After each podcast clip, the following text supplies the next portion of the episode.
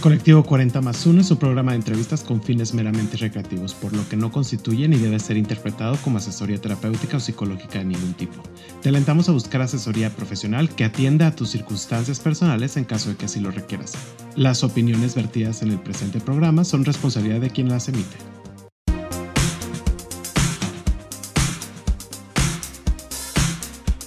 Hola amigos, ¿cómo están? Esta semana es una semana muy importante para la persona con la que vamos a estar hablando el día de hoy. Ella es una de las 100 mujeres más poderosas en el mundo de los negocios según la revista Forbes. También ha estado en la lista de expansión de los 41 más uno, que son los ejecutivos más importantes de la comunidad. Y es ahora la directora ejecutiva para México de la fundación The Trevor Project, que se hará el lanzamiento esta semana y nos contará todo sobre ella y todo sobre la fundación. Bienvenida Edurne Balmori o Edu para los cuates. ¿Cómo estás? Bienvenida. Muchas gracias, Gerardo. Encantada de estar aquí. Sí, Edu para todos los cuates es mucho más fácil. Es mucho más fácil y es más llegador, si se podría decir. Exacto. Y pues vamos a empezar esta hermosísima entrevista y me gustaría empezar con que nos platiques qué es luchar contra corriente para Edu. Para mí, luchar contra corriente sería romper barreras, paradigmas, ideas, todos estos sesgos inconscientes y tomar acción para disfrutar el placer que es ser tuyo auténtico. O sea, un poco como eso puesto ya en palabras más sencillas, digamos como hacer lo que tú tengas que hacer, por supuesto sin agredir ni, ni llevarte a alguien entre las patas, ¿no? Pero hacer lo que tú tengas que hacer para vivir y crear tu mejor versión. ¿Y cuál es la mejor versión de Edu? Mi mejor versión, creo que no llego a, a tener una mejor versión al 100% porque es algo que creo que vas construyendo y creando día a día, pero creo que es cuando me dejo ser yo misma. O sea, cuando me respeto, cuando soy congruente con lo que siento, con lo que pienso, cuando actúo sobre mis valores y cuando crezco personalmente es cuando voy creando esa mejor versión. Justo sé, me encantaría saber y empezar como de dónde es Edurne, cómo fue tu infancia, cómo empezó tu historia. Platícanos un poquito de cómo fue, fueron esos momentos en tu vida. Sí, pues mira, yo nací y crecí en la Ciudad de México. Nací el 12 de julio del 84. La gran parte de mi familia es de España digamos que mis abuelos, sobre todo mi abuelo paterno, migró de España a México en un velero, lo cual es una aventura maravillosa. O sea, él y algunos de sus amigos se subieron a un velero y vinieron de España hasta México. Y ya, digamos, mi mamá, sus hermanos, etcétera, nacieron aquí, pero mucho de mis raíces son, son de España y del País Vasco, ¿no? Porque si mi familia escucha esto, me matan. Pero recuerdo mi infancia muy, muy feliz con mi mamá y, mi hermano. Mi papá murió cuando yo era muy chiquita, cuando tenía como tres años, más o menos el año que cumplí tres años, mi papá murió. Pero yo recuerdo mi infancia muy feliz, o sea, con mucho juego, muchas aventuras, mucho amor. Tuve oportunidad de, de pasar muchísimas vacaciones en Valle de Bravo. Para mí es un lugar que le tengo muchísimo cariño porque pasé gran parte de mi infancia ahí, los veranos, las Semanas Santas, Navidades, este, con amigos y primos disfrutaba mucho la escuela, siempre la escuela me encantaba. O sea, para mí, como lo típico de que un día te levantas y está lloviendo y tu mamá te dice, no te quieres quedar en casa, y yo decía, no, a mí llévenme a la escuela. O sea, la escuela me, me encantaba, me divertía mucho hacía mucho deporte o clases en las tardes y en fin, en realidad una, una infancia muy afortunada. Mi mamá se aseguró y es algo que le agradezco mucho, que nunca sintiera esa falta de mi figura paterna, digamos, y que tampoco me diera cuenta hasta ahora, mi edad adulta, lo difícil que ha de haber sido ser una señora madre soltera con dos hijos, ¿no? O sea, nunca sentí eso en mi familia. O sea, para mí mi infancia fue una infancia relativamente normal, pero sobre todo muy, muy, muy contenta. ¿Tú eres la hermana mayor o eres la hermana menor? Menor. Mi hermano, tengo un solo hermano, Pedro, y me lleva como seis años.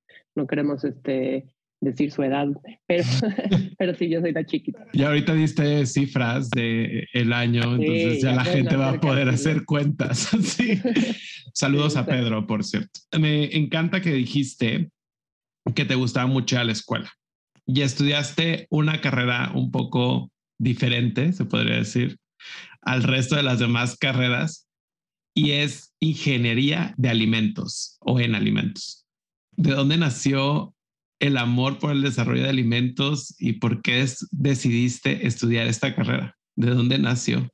La verdad creo que es algo que he tenido desde siempre, o sea, desde siempre, desde muy temprana edad, o sea, desde esos tres, cuatro años, si tú me preguntabas qué quería hacer cuando fuera grande, mi respuesta siempre era química inventora. Eso yo lo tenía clarísimo, o sea, como que nací con el chip de yo quiero ser química inventora. Y entonces tenía mi batita blanca y jugaba con los juegos de química de mi alegría, ¿no? Que era la marca muy famosa en los años cuando yo era chiquita. Hacía experimentos, explotaba cosas, o sea, nunca fui amante ni me gustaron mucho las muñecas ni, ni ese tipo de juegos. O sea, para mí los juegos era experimentar y pensar como en todo lo que había detrás de las cosas. Entonces la química siempre ha sido como parte de mi ADN. Y por otro lado, siempre fui y lo sigo siendo una persona que ama el tema de la comida en cuestión de, por ejemplo, toda esa comida que está llena de colores, sabores, olores, los dulces sobre todo, los dulces, por ejemplo, los dulces gringos, ¿no? Que es un dulce que tú lo ves rojo, pero te lo comes, te deja la boca azul, pero sabe a piña, pero hay un cereal que hace que la leche se convierta en azul y tiene brillantina. O sea, ese tipo de cosas me encantan. En, en mi casa tengo un cajón lleno de dulces y como mucha porquería, la verdad, pero siempre me encantó. Entonces, como que elegir carrera para mí fue relativamente fácil porque traté de juntar esas dos pasiones, o sea, la química con los alimentos y descubrí esa carrera que sí, no es tan conocida. O sea, mi generación éramos como 10, 12 personas y era la generación más grande que había tenido la universidad. Pero es una carrera pesada porque es difícil, o sea, tienes muchísima química, química analítica, orgánica, cálculo 1, 2, 3. O sea, yo siempre fui estas niñas muy estudiosas y hasta la universidad tuve que así de que, ay, necesito copiar, ¿no? O sea, de que, oigan, ahora sí necesito copiar porque no estoy entendiendo nada. Pero la verdad la disfruté mucho y justamente química en alimentos pues me permitía y me permitió juntar esas, esas dos pasiones y convertir un poco mi sueño en realidad, o sea, ser una química inventora de alimentos. Aparte me, desde chiquita fuiste muy creativa, porque qué tal química inventora con el nombre. Y eso se escucha espectacular. Cuéntanos esta parte de cómo descubres tu orientación sexual. ¿Cómo fue ese proceso? ¿En qué momento te dice cuenta? No sé si fue dentro de la universidad donde ya decidiste cómo aceptarte, pero ¿cómo fue este camino, este andar, se podría decir? de descubrimiento de tu persona como tal? Fue todo un proceso. Inició más o menos como en secundaria, o sea, cuando es la época en que todas mis amigas empezaban a salir con niños. Yo fui en una escuela de legionarios en donde no era mixta, o sea, era una parte de niñas y otra de niños, entonces no existía esa interacción. Entonces, en secundaria, cuando es como la edad en donde mis amigas empiezan a salir con niños, empiezan a tener novios, y en ese entonces se usaba que la maravilla que tú podías hacer los viernes sin, sin tus papás, o sea, ya sin, sin presencia de papás, era que te dejaran toda una tarde en un centro comercial. Yo no sé qué le veíamos de maravilloso a eso, pero eso era lo que hacíamos en ese entonces. O sea, te dejaban, haz de cuenta, voy a dejar a todas en Santa Fe toda la tarde y entonces estabas afuera del cine de Santa Fe y entonces llegaban los niños y platicabas con ellos este, y entonces veías a mis amigas ahí que ligaban y entonces se sentaban en el cafecito y así. Y yo decía, Dios santo, qué aburrimiento. O sea, yo decía, yo quiero ir a una tienda a, no sé, a comprar a cualquier cosa y entonces la verdad nunca le encontré como esta emoción, o sea, decía, ¿qué les, qué les emociona tanto, ¿no? De los niños. O sea, como que no, no sentía esa misma emoción, pero realmente tampoco entendía por qué, ¿no? O sea, porque la palabra gay, lesbiana, eh, era algo que yo no conocía del todo, no lo veías tanto en televisión. O sea, sé que, que suena como si yo tuviera 70 eh, años de edad y fue hace muchísimos años, pero no, o sea, las generaciones de ahora a veces les cuesta entender que ese tema es muy bueno, pero es relativamente nuevo. O sea, a mí no me tocó. Yo cuando tenía 15, 14 años, no había alguien así muy famoso todavía fuera del closet. No había como ese role model que tú dices, híjole, ah, ya encontré a alguien, está pasando lo que yo estoy sintiendo y, y me entiendo. O sea, e, era un descubrimiento muy solitario en muchas ocasiones. Y lo fui entendiendo, la verdad, poco a poco, y ya como que te van cuadrando muchas cosas, ¿no? O sea, desde cosas que tal vez son un cliché y no tienen nada que ver, pero dices, ah, claro, con razón yo no jugaba con muñecas, ¿no?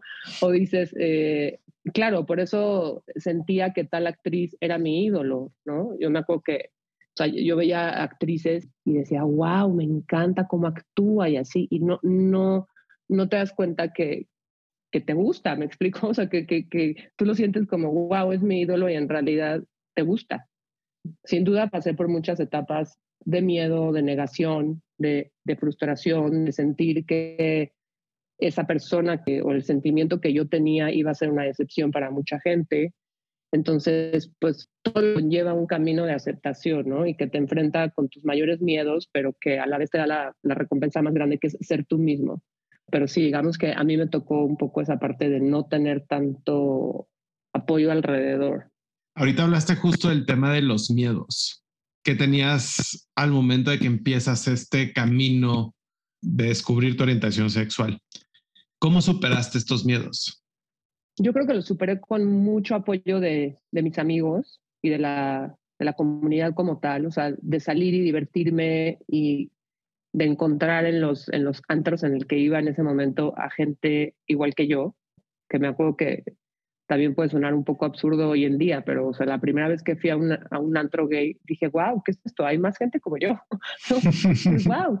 Y entonces ya te vuelves fanático. Entonces ya yo iba todos los miércoles a uno que se llamaba el 219 y los viernes al Lipstick y los sábados al Living y al Envy y me la pasaba genial y, y brincaba en, en, en los, este, me acuerdo perfecto que yo siempre estaba como sentada en la barra y brincaba en los sillones y era, era un lugar en donde tú hacías lo que se te ocurría y nadie te juzgaba, ni te barría, ni te, ni te hacía menos, ¿no? Entonces, esa como aceptación de la misma comunidad y, de mis amigos, yo creo que sin duda fue lo que me fue ayudando a romper esos miedos, que a veces fue de muy poquito en muy poquito, ¿no? Y mucho trabajo personal como de dejarme ser yo misma, o sea, romper ese miedo de, de no aceptarme y dejarme ser, pero sin duda los miedos los fui rompiendo con ese respaldo o un poco como cuando sientes el, tu barrio te respalda, es, es muy cierto. O sea, cuando sientes respaldo, no te da miedo enfrentarte al mundo, digamos. ¿Y quiénes fueron estos aliados, se podría decir, dentro de este camino? Yo diría que mis amigos, pero en realidad no tuve una persona aliada como tal. O sea, yo creo que éramos mi novia de ese entonces, o sea, de secundaria, que era una compañera de escuela, ella y yo éramos como ese equipo tratando de navegar la aventura de descubrirnos a nosotras mismas, descubrir la comunidad que nos rodeaba y que existía fuera de la burbuja de donde nosotros vivíamos. Eh, o sea, ese, como asombro que te decía de, wow, hay más gente como yo y existe una comunidad y no soy la única. Y yo creo que había muchos factores que creaban que nosotras mismas tuviéramos ese miedo de no buscar a un aliado, o sea, de no pedir ayuda para tener más información, porque íbamos en una escuela sumamente católica, teníamos miedo como de la reacción de nuestras familias, el rechazo social, el qué va a pasar en la escuela, ¿no? Cuando esto salga a la luz. Entonces, como que por muchos años se convirtió en una historia un poco como de amor prohibido, ¿no? Este adolescente que, que también tiene sus, sus este, matices muy divertidos, ¿no?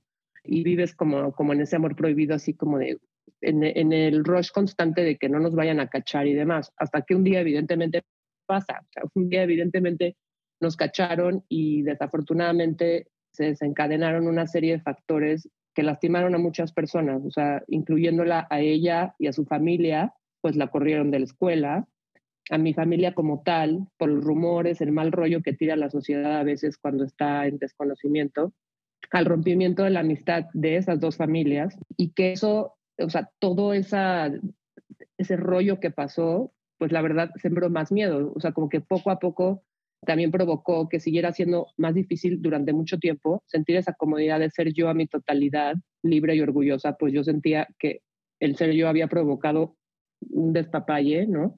Había provocado muchísimo dolor, decepción, Entonces, como que nunca tuve ese adulto como tal al que yo pudiera preguntarle y decirle, oye, ¿qué es esto que estoy sintiendo? ¿Qué está pasando? Y con quien yo pudiera hablar como que abiertamente el tema, sino que me pasó y, sé que pues le pasa a, muchos también adolescentes que realmente tus aliados se convierten en tus amigos, o sea, gente que está pasando tal vez por el mismo proceso que tú o tiene la misma edad o, o en mi caso mis mejores amigos son más chicos que yo. Entonces, en realidad tienes esa red de soporte que es igual de importante, pero no necesariamente es un aliado que tiene más información que tú y te puede ayudar a informarte, porque al final están descubriendo el mundo juntos o tienen el mismo issue, ¿no? Pero bueno, muchas cosas afortunadamente se fueron acomodando y, y se fueron trabajando en el camino y ahora la verdad es que mis más grandes aliados son mi familia y mis amigos. ¿Sentiste presión? Porque yo conozco bien ese mundo. Yo estaba en el colegio de enfrente, se podría decir, pero en otra ciudad, en el de niños. No había como una presión como la parte de estas clases que te dan, porque te dan clases de religión y de teorías del cuerpo y demás basadas en la religiosidad católica y de católica de extrema derecha. No había como una presión también en ese sentido de que lo escuchabas en la escuela y que decías que, oye, esto es malísimo, porque a veces yo sí lo sentía y pensaba que era culpa y que era pecado y todo esto. No sé si a ti te pasó lo mismo. Claro, sí, un poco. La verdad es que yo siempre fui una persona como buena científica que te intentas cuestionar todo. Entonces, a mí me pasaba que nos decían, por ejemplo, en clase de moral eh, o de religión, X cosa, y yo preguntaba de cuenta, a ver, yo ponía los casos más extremos. A ver, si alguien entra a mi casa e intenta robarse a mi perro, ¿le puedo disparar y matarlo? No, tienes que intentar dispararle porque tal cual eran las respuestas. Porque también entiendo que, o sea, ya que creces dices, la, pobre maestra era una persona de 30 años, ¿no? O sea, tampoco era como que sabía cómo responder a una, a una niña que preguntaba cosas tan, tan, tan este, extremas, pero me, me acuerdo que las respuestas eran como, intentas dispararle en el tobillo para que no lo vayas a matar y ofender, porque matar a alguien es malo. Y yo decía, ¿cómo? Entiendo que matar a alguien es malo, pero si alguien intenta robarse a mi hijo o a mi perro o me intenta hacer algo malo, por supuesto que me voy a defender, así lleve a esa consecuencia. O sea, como que yo fui alguien que siempre se cuestionó mucho las cosas. Entonces, sí, efectivamente, pues, no sé, en misa, en las clases y así, sientes más ese tema como de, híjole, lo que es estoy sintiendo está mal, está mal, yo estoy mal. O sea, como, entonces sí, sí provoca que tengas muchísimo más miedo de salir en lugar de tener información. Yo creo que lo que pasa mucho no es que la religión o las escuelas religiosas sean malas, yo la pasé maravillosamente y creo que te siembran muchos valores también, pero creo que le tienen un poco miedo a la información, porque a veces creemos que cuando una persona tiene información puede caer en el extremo como del libertinaje, ¿no? Y creo que lo importante es no vivir en ninguno de los dos extremos. O sea, tener información, la verdad, puede ayudar mucho. ¿Qué cantidad de niñas, por ejemplo, de escuelas religiosas no acaban embarazadas porque nadie les dijo cómo cuidarse? Porque tenían miedo de cómo les vamos a decir que el uso del condón y así, porque entonces van a andar como señoras de la mala vida. No, o sea, las, les estás enseñando a cuidar, les estás dando información. Y creo que eso es un poco lo que a mí me faltó. Y ahora que, estoy en, la asociación que comentaste, que sé que vamos a llegar ahí, es parte de lo que me, llena poder trabajar en eso, poderle dar a las juventudes información. Si yo hubiera tenido información, probablemente mi proceso hubiera sido un poco más sencillo, menos doloroso, que lo respeto y lo amo. ¿eh? Yo creo que cada quien tiene su proceso y por algo me tocó así, respeto mucho mi proceso, pero me hubieras entendido con mayor amor si hubiera tenido más información. Totalmente. Me encantó una frase que compartiste en alguna publicación y decías, si lo ven normal en ti, lo verán como es normal. ¿Cómo ha sido esta frase en tu vida y cómo llegaste a esta frase? Antes que nada, me gustaría aclarar que la palabra normal no me gusta. No, yo sé, pero es lo más. Sí, sí, sí, claro, es como lo habitual, ¿no? Normal, habitual, pero siempre hablamos como de normal y, qué es lo normal, ¿no? O sea, ¿quién es normal si todos somos diferentes y únicos? Entonces, como que el concepto normal ya no me gusta tanto. Pero yo creo que em, esto se plasma hacia mi vida en lo siguiente. O sea, yo no voy por la vida poniendo en mi tarjeta de presentación como, hola, soy Edurne, cáncer, ascendente Pisces, lesbiana, 38 años, etc. O sea, no doy gran detalle de cosas que desde mi punto de vista no necesariamente tienen que ser un detalle anunciar. No porque se tengan que esconder, ojo, ni porque no las quieras compartir, sino que es eso. Si para ti es importante compartirlo o expresarlo, excelente. Para mí, yo creo que no necesariamente tienes que ir por la vida diciendo cosas que en realidad no tendrían por qué anunciarse. O sea, alguien heterosexual no anuncia, hola, yo soy heterosexual. O sea, no tendríamos por qué anunciarlo o tener que pasar por el proceso de decirlo, porque eso se eliminaría si desde el principio nos respetáramos siempre como somos, ¿no? Pero bueno, sé que también es importante para mucha gente decirlo. Por ejemplo, yo ahora, eh, cuando me presento o, en, en, reuniones de trabajo, intento decir mis pronombres, por ejemplo, que eso creo que sí es importante para mí, para entender los pronombres de la otra persona, saber cómo dirigirme hacia otra persona y ser incluyente. Y con eso practico cada vez más la inclusión. Pero es algo que a mí me gusta hacer, no, no porque alguien me está obligando a decirlo. Entonces, si me preguntan, o sea, un poco la cuestión sería, si siempre para mí ha sido, si tú me preguntas, yo con gusto te voy a responder, porque claro que el ser lesbiana es una parte de lo que soy y estoy orgullosa de quién soy, pero no es todo lo que me define, como para que ese sea mi título de presentación, ¿me explico? Entonces, la importancia para mí de, de vivir una vida auténtica, sin miedo, sin dobles vidas, en doble vida o triple vida, como tuve en esos momentos de mi descubrimiento, ¿no? Que, que, tienes como esa doble vida de eres una persona con tus amigos porque te sientes más libre, en tu casa no dices, o sea, quitarte eso y realmente vivir tú en tu, en tu plenitud, en todos tus entornos, es algo que debemos trabajar y ayudar y que en realidad desde mi punto de vista solo se vive una vez, o bueno, hasta donde yo sé, y está en cada uno de nosotros vivir plenamente en libertad y sin tapujos. Entonces yo creo que sí, o sea, si, si la gente ve el tema normal en ti, lo verán como es normal, porque eso es lo que es. Ya para como que cerrar esta parte introductoria de tu pasado, en cierta forma, trabajaste muchísimo tiempo en una empresa. Me gustaría que nos contaras qué es lo que aprecias de este camino que tuviste ahí y qué es lo que te llevas de este tiempo que estuviste laborando en esta empresa? Uy, muchísimas cosas. La empresa en la que estuve laborando hace endulzantes de mesa, es una empresa familiar mexicana llamada Medco. Tuve la fortuna de entrar ahí recién graduada de universidad y quedarme 15 años, hacer prácticamente gran parte de mi carrera laboral ahí.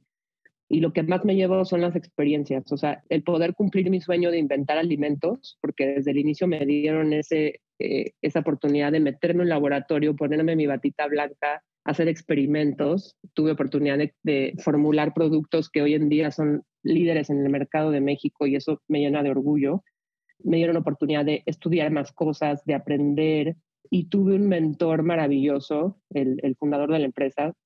Fue mi mentor, mi mejor amigo, este, mi jefe, pero me enseñó no solamente cómo ser una mujer de negocios como tal, sino que fue la persona que más me empujó a resaltar el tema de ser quien soy sin miedos y que el tema de mi orientación sexual, mi género, mi edad no eran barreras para hacer un buen trabajo ni para convertirme en la directora general, que después de 10 años ahí me dieron la oportunidad de ser la directora general. Estuve cinco años en, en ese rol y eso era un ambiente increíble, ¿no? Que no importaba, no había distinción, no importaba ni tu edad, ni tu género, ni tu orientación para lograr grandes cosas.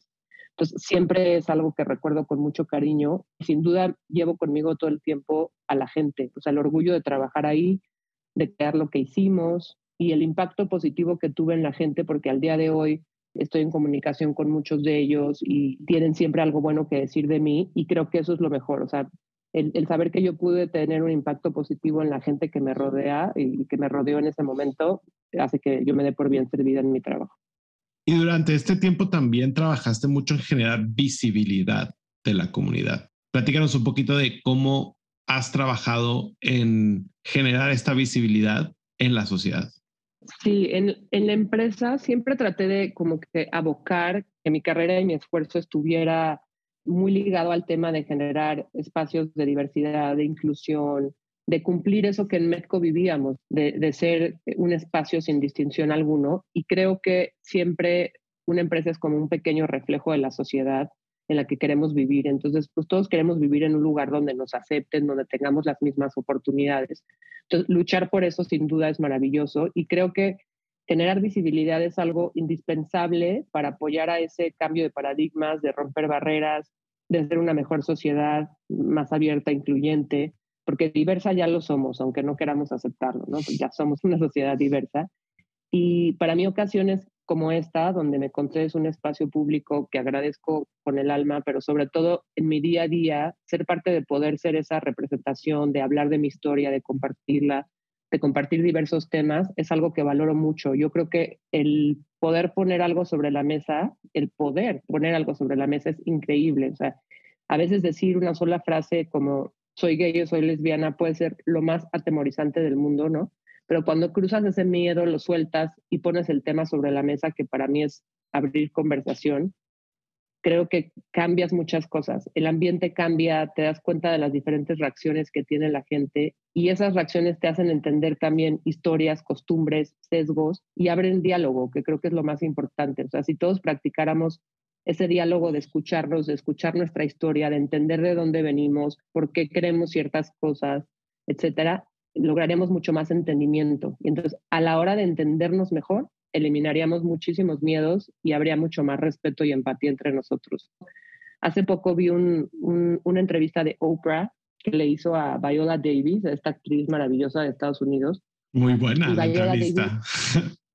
sí, muy buena, ¿verdad? Y Viola Davis decía, em, necesitas ver una representación física de tus sueños y esos wow, maravilloso, es muy, es poderosísimo, o sea, el que, y tiene toda la razón, o sea, el que tú veas a alguien que se parece a ti haciendo algo que tú quieras hacer, hace que tus sueños sean más tangibles, hace que tengas ese sentimiento como de sí se puede.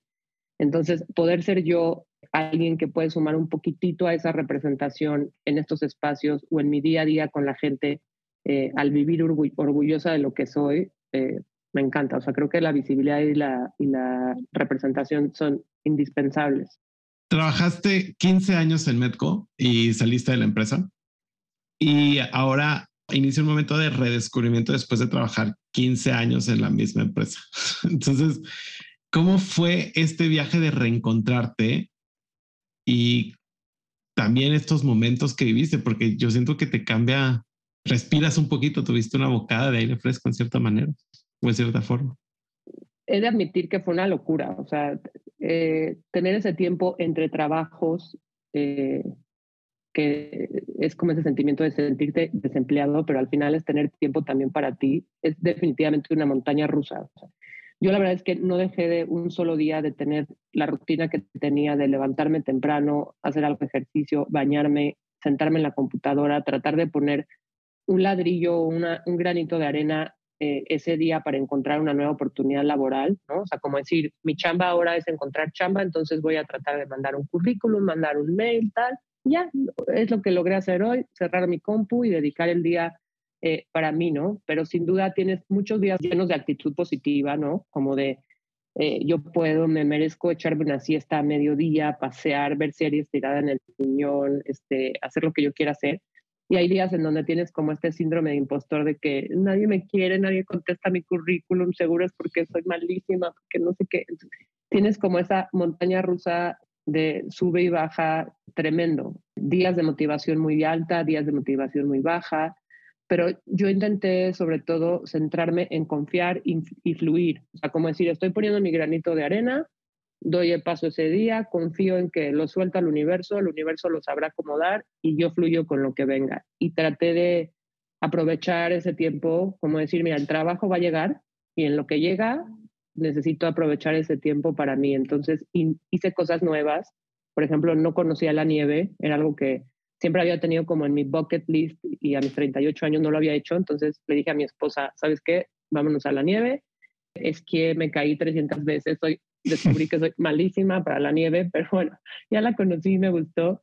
Y eso es algo que, que, me llevo y ahora lo intento hacer, que si un día tengo ganas de ir al cine, aunque sea lunes, voy, me explico. O sea, como que a veces cuando estás tan enfrascado en tu trabajo, vives cosas diferentes en el fin de semana. Esperas el fin de semana para salir a comer o ir a cenar o así, porque al otro día me que despertar temprano. Y creo que es algo que también yo he aprendido. O sea, si hoy tengo ganas de ir al cine a las 10 de la noche, aunque sea lunes, voy al cine y vivo y disfruto sin tanto agobio, porque la verdad mañana no sabes qué pueda pasar. Sí, no. No, nunca sabes. Y justo llega ahora lo bueno de esta entrevista y es The Trevor Project.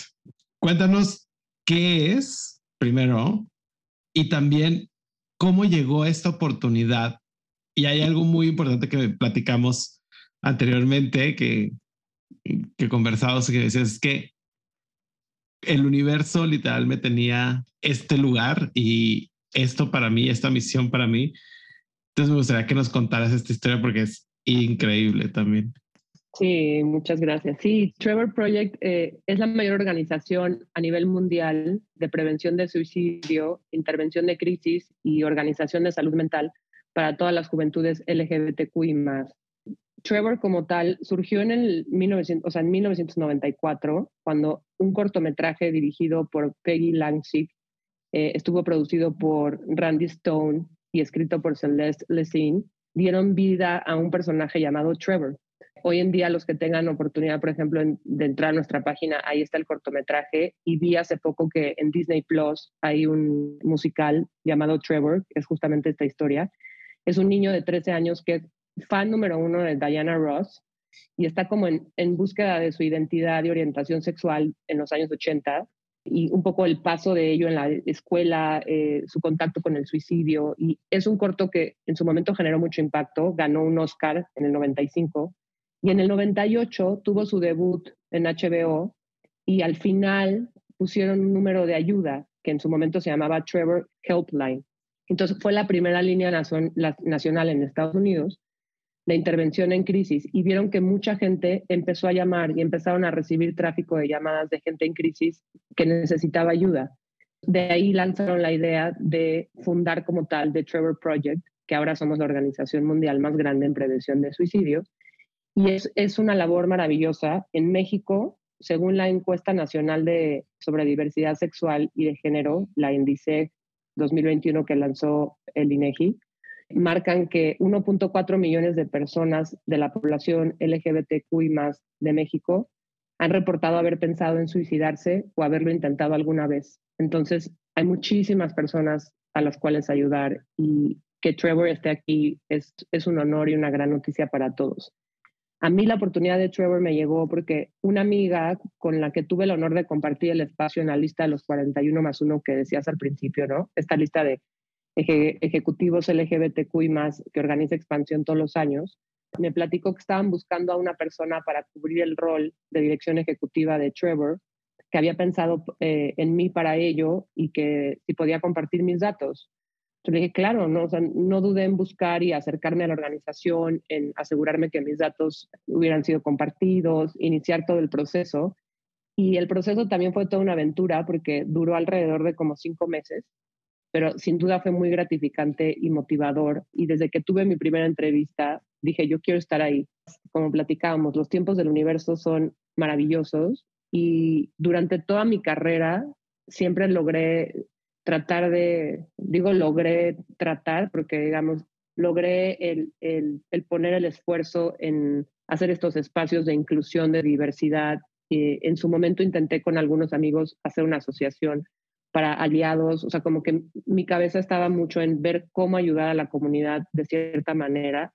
Logré hacerlo dentro del, del perfil o, digamos, dentro de la industria en la que yo estaba, pero Trevor llega como esa oportunidad en donde el universo me está diciendo, mira, toda esa ayuda social que tú querías hacer hacia la comunidad, aquí está la oportunidad de hacerlo con todo tu corazón, con todo tu esfuerzo, con todo tu expertise después de años de, de, de trabajo y la verdad también lo veo como si Trevor hubiera existido cuando yo era más joven, o sea, cuando, cuando yo estaba en esa etapa de descubrimiento, cuando hablábamos también del tema de la importancia de la información, eh, hubiera sido una herramienta maravillosa.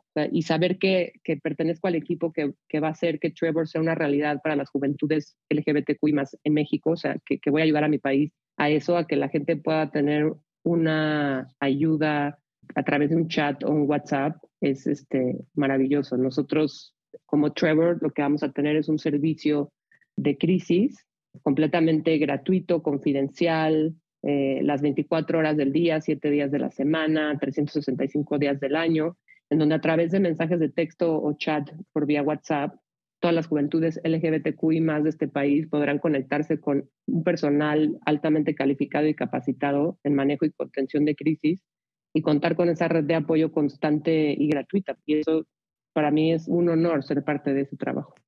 Y aparte se escucha súper loable lo que hacen y créeme, yo sería el primero, si hubiera estado en México hace 10 años, sería el primero en mandar ese mensaje. Y el panorama en México en cuanto a ese tema está muy drástico porque va en aumento los casos, eh, lamentablemente, del suicidio según el INEGI.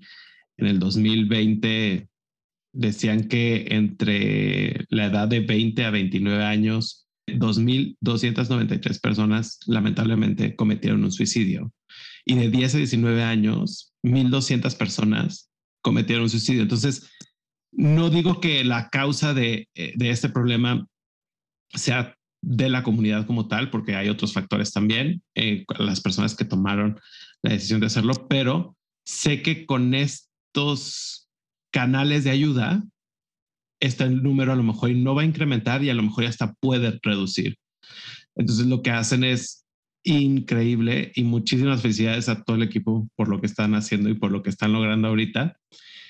Pero también hay un tema muy importante que es los retos de desarrollar, de construir y de abrir la sede de una ONG como es The Trevor Project en México.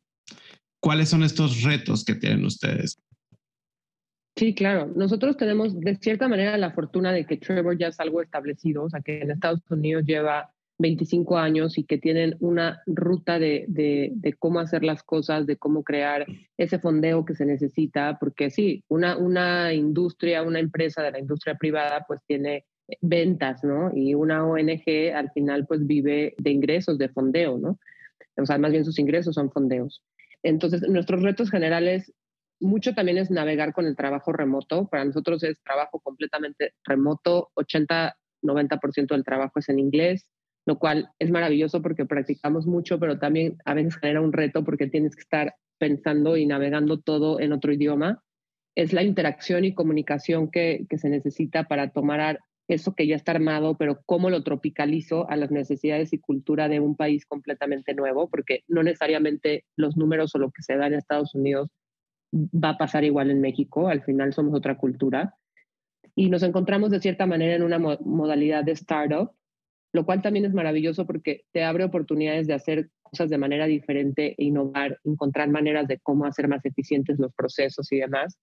Pero el reto más grande yo creo que en México es darnos a conocer, o sea, generar ese awareness de nuestra marca para asegurarnos de que todas las juventudes LGBTQI más sepan que aquí estamos, que realmente cuando haya alguien que necesita esa ayuda, como tú decías, ¿no? O sea, si hace muchísimos años, no muchísimos, ya te estoy también ventaneando, o sea, si hace muchos años para ti o para mí hubiéramos sabido que existía algo de Trevor, hubiéramos mandado un mensaje sin dudarlo, ¿no? Pero necesitabas tener ese conocimiento de que Trevor estaba ahí. Entonces, ese es el reto más grande, o sea, cómo, cómo levantamos todo ese conocimiento para que todas las juventudes sepan que aquí estamos y afortunadamente estamos trabajando de la mano con organizaciones, empresas y personas que ya hacen un trabajo eh, de temas de LGBTQI más en México y estamos tratando de crecer esa red de apoyo. O sea, la intención de Trevor para nada es llegar y decir, ahora ya llegamos nosotros y, y eliminar mercado, porque no es así. O sea, todos los que ya están haciendo algo son parte de una comunidad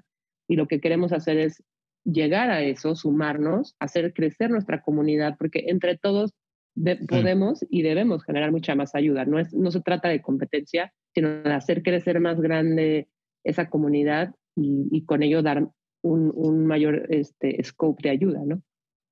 Y ahorita justo nos platicabas de como los objetivos a mediano plazo, en cierta forma, o a corto plazo se puede decir el lanzamiento y demás, pero ¿cuáles son estos objetivos que tienes para mediano y largo plazo de Trevor Project en México? Sí, los de corto plazo son justamente lanzar estos servicios digitales de, de crisis 24/7 gratuitos y confidenciales a finales de este año a través de mensajes de texto y chat. Y a mediano y largo plazo estamos trabajando en el resto de los otros programas con los que cuenta Trevor Global, que muchos de esos programas es, por ejemplo, uno es investigación, que es eh, generar datos, encuestas, eh, apoyar para que haya más información de la, de la comunidad y más, más datos con los que podamos contar. Y no solamente porque esos datos también nos van a servir a nosotros a que mm, podamos ir en esa mejora continua de nuestros servicios, ¿no? Sino que también sean datos que podamos compartir y que podamos, este, también otras organizaciones nos puedan compartir a nosotros.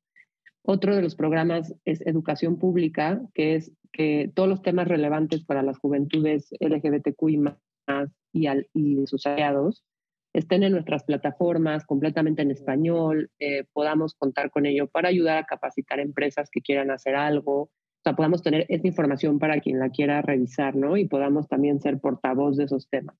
Otro también es, por ejemplo, el tema de incidencia política, si es, si es el término correcto en español, porque ahora Ahora me he vuelto muy pocha, ya mi cabeza piensa mucho en inglés. Pero eh, para trabajar en, en, todas, digamos, las leyes que, que, protegen a nuestra comunidad, o sea, que cuando se quiera mover eh, una ley, se quiera proponer algo, nosotros como Trevor estamos ahí ayudando a que eso se dé.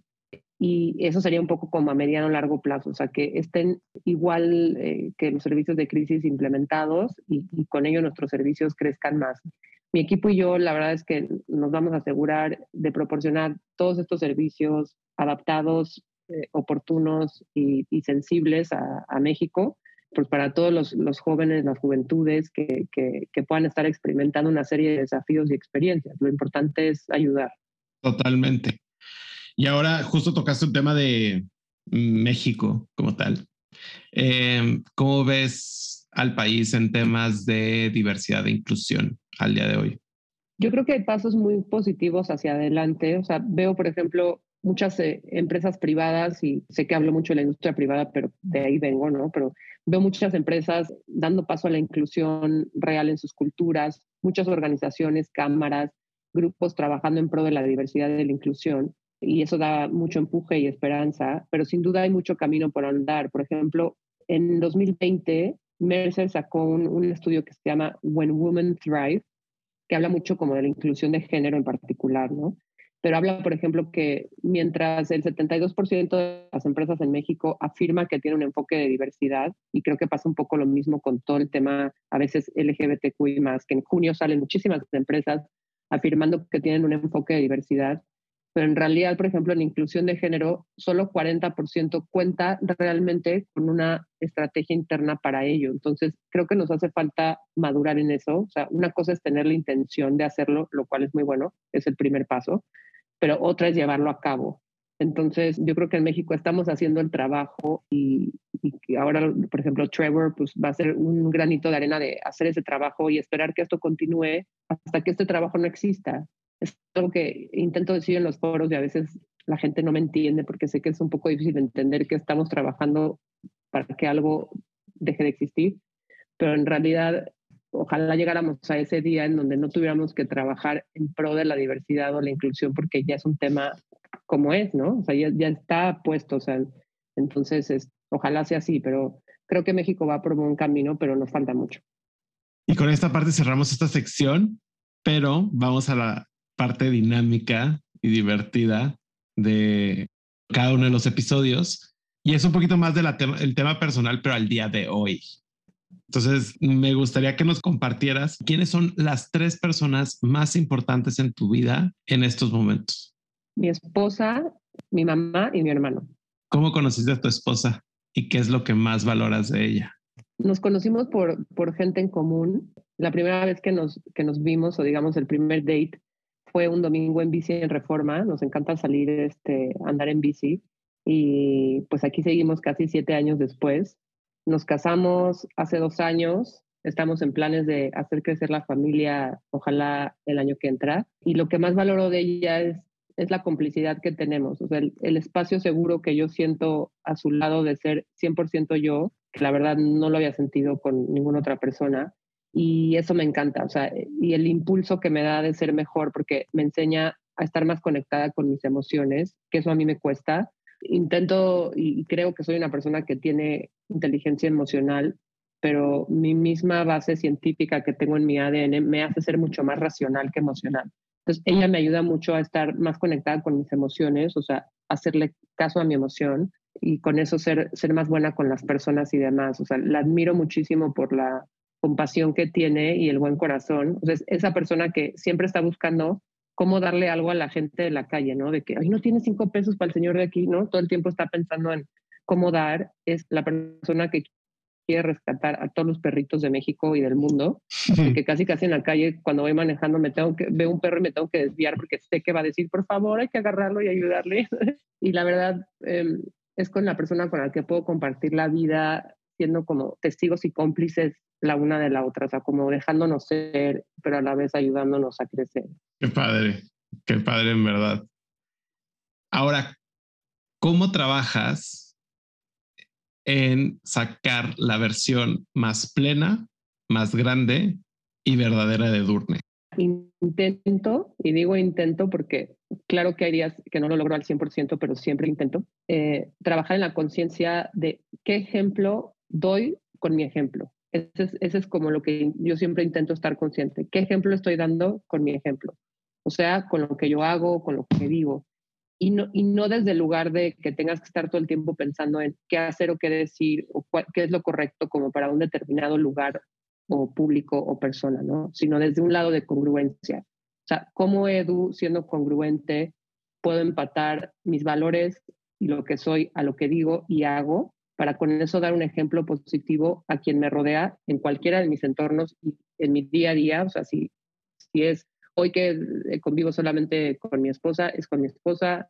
Si es cuando salgo este, con mis amigos, con mis amigos. Ver qué ejemplo quiero dar porque creo que eso es lo que tiene el impacto más grande. Yo creo que mientras más me conozco, más congruente y amorosa me dejo ser conmigo misma y más auténtica soy, también tengo más empatía con los demás, entiendo más también a las otras personas como, como seres humanos, pero siempre intento estar pensando eso, o sea, ¿qué ejemplo estoy dando con mi ejemplo? Porque creo que lo que más enseña e impacta es eso, el ejemplo. Hacemos ahora a la ronda de preguntas rápidas y te diré una palabra y me tienes que decir lo primero que se te venga a la mente con esa palabra que te vaya a decir. Ok. La primera palabra es amor. Em, familia. Inclusión. Abrazar el todo. Empleo. Sentirme productiva. The Trevor Project. Nuevos retos y oportunidades para aportar a mi comunidad. Normal, entre comillas. Nada, que es normal, pero bueno, normal pienso como en la, definición básica, o sea, habitual. Sinceridad. Eh, dejarte ser vulnerable. México.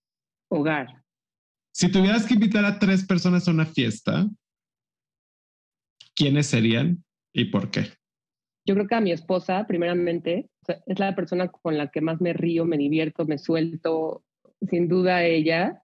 Eh, a uno de mis mejores amigos, Alfredo, quien es ese ser que siempre es el alma de la fiesta, siempre fue el alma de la fiesta. O sea, es una persona que tú lo ves y disfruta tanto la fiesta. O sea, si hay, si hay cantada, él canta, pero con todo su ser. O sea, si hay shots, él chupa y va pasando los chupes a todo el mundo y disfruta el chupe y disfruta la comida. O sea, es esa persona que te hace disfrutar porque él disfruta a lo máximo y eso me encanta. Él, él me enseña mucho cómo es la importancia de disfrutar.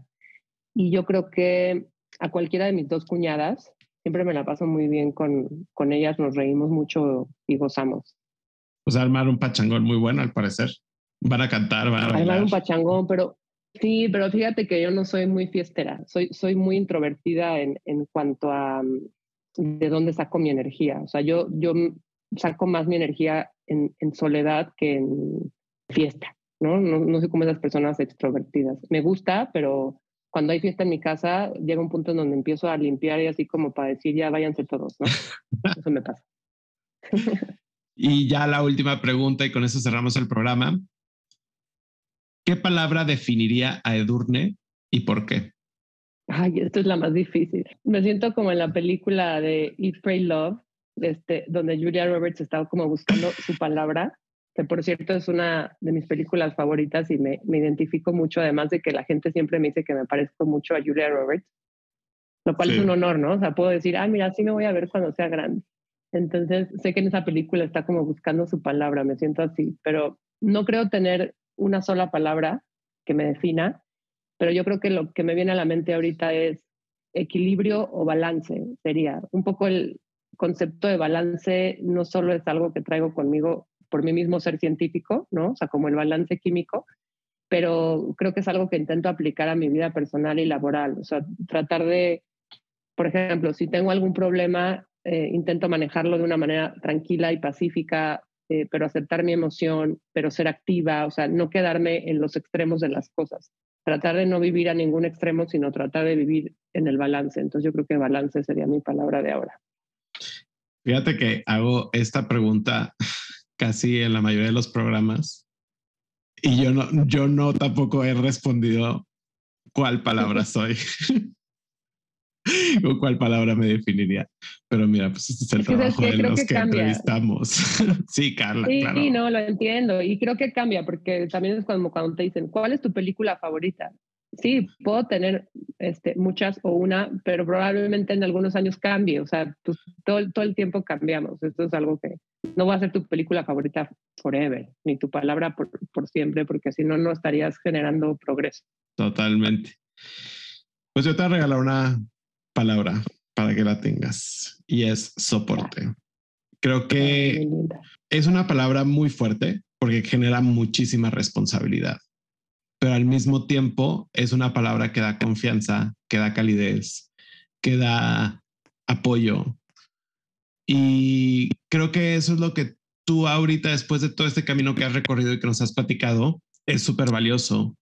Y es súper padre escuchar toda la historia y de lo que estás construyendo ahorita que para poder ser soporte tuviste que pasar por todo lo que has vivido para llegar a ser la palabra que eres hoy. Quisiera darte las gracias por, más allá de compartirnos tu historia y demás, de que lo que estás haciendo, eso lo creo de todo corazón, Edu, que va a impactar a muchísimas personas. Y yo creo que no es broma que cuando te digo, si yo hubiera sabido que existía The Trevor Project en México hace 10 años, cuando yo salí del closet, hubiera sido una cosa completamente diferente a lo mejor. Y que sé que al, al día de hoy va a ayudar a muchísimas personas, niños, niñas, niñes, a poder pasar uno de los momentos que yo creo que por lo que hemos platicado en los últimos episodios y con la gente con que ha venido, que sí son momentos muy complicados para nosotros, porque estás descubriendo tu identidad y no solamente tu identidad o tu orientación, tu orientación al mismo tiempo, si estás buscando tu identidad como persona, la persona que tú quieres ser en los próximos años y lo que te va a hacer feliz. Y hay veces que cuando tú tomas la decisión de amarte, quererte, respetarte y ser feliz, hay ciertas cosas que no van de la mano, que son muy dolorosas dejar ir. Entonces, sé que esto que ustedes hacen y el objetivo que ustedes tienen va a ayudar a que cuando tengas que soltar esas cosas, va a ser más ligera la carga de dejar ir en todos los sentidos. Muchísimas, muchísimas gracias, Edu.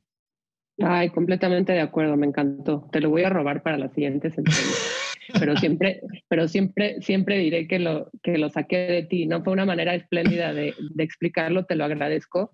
Y agradezco muchísimo el tiempo y, y, el ejercicio de las, de las preguntas. Me ayudó muchísimo también a hacer de este espacio un momento de introspección, de voltear también a, a ver esa, a recordar esa vida, ¿no? Recordar es, es volver a vivir, eso es muy cierto te agradezco que, que me hayas ayudado con, con, este espacio a hacer ese recordatorio y volverlo a vivir. Y eh, agradezco el regalo de la palabra soporte. Tienes, tienes razón y me gusta mucho, me lo llevo. Sobre todo, eh, gracias y, y, pues sí, fascinada de, de, los retos que vienen y, y de esa ayuda que Trevor va a hacer para todos, que, para todos, que sin duda va a ser maravillosa y que concuerdo contigo. a mí me hubiera encantado tener a Trevor en mi, en mi adolescencia, en, mi, en el descubrimiento de mi identidad y saber que puedo ser ahora quien ayude a que muchas personas lo tengan es sin duda un honor para mí. Totalmente. Y les va a ir increíble, definitivamente. Muchas gracias a ustedes por escucharnos. Nos vemos y nos escuchamos la próxima semana. Hasta luego. Gracias.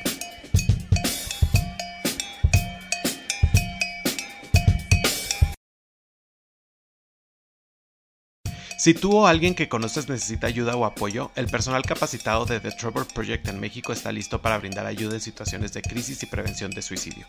Los servicios están disponibles las 24 horas del día, los 7 días de la semana a través de su página web www.thetrevorprojectmexico ayuda o bien enviando un mensaje de texto con la palabra comenzar al 67676 o por WhatsApp al 559225 3337.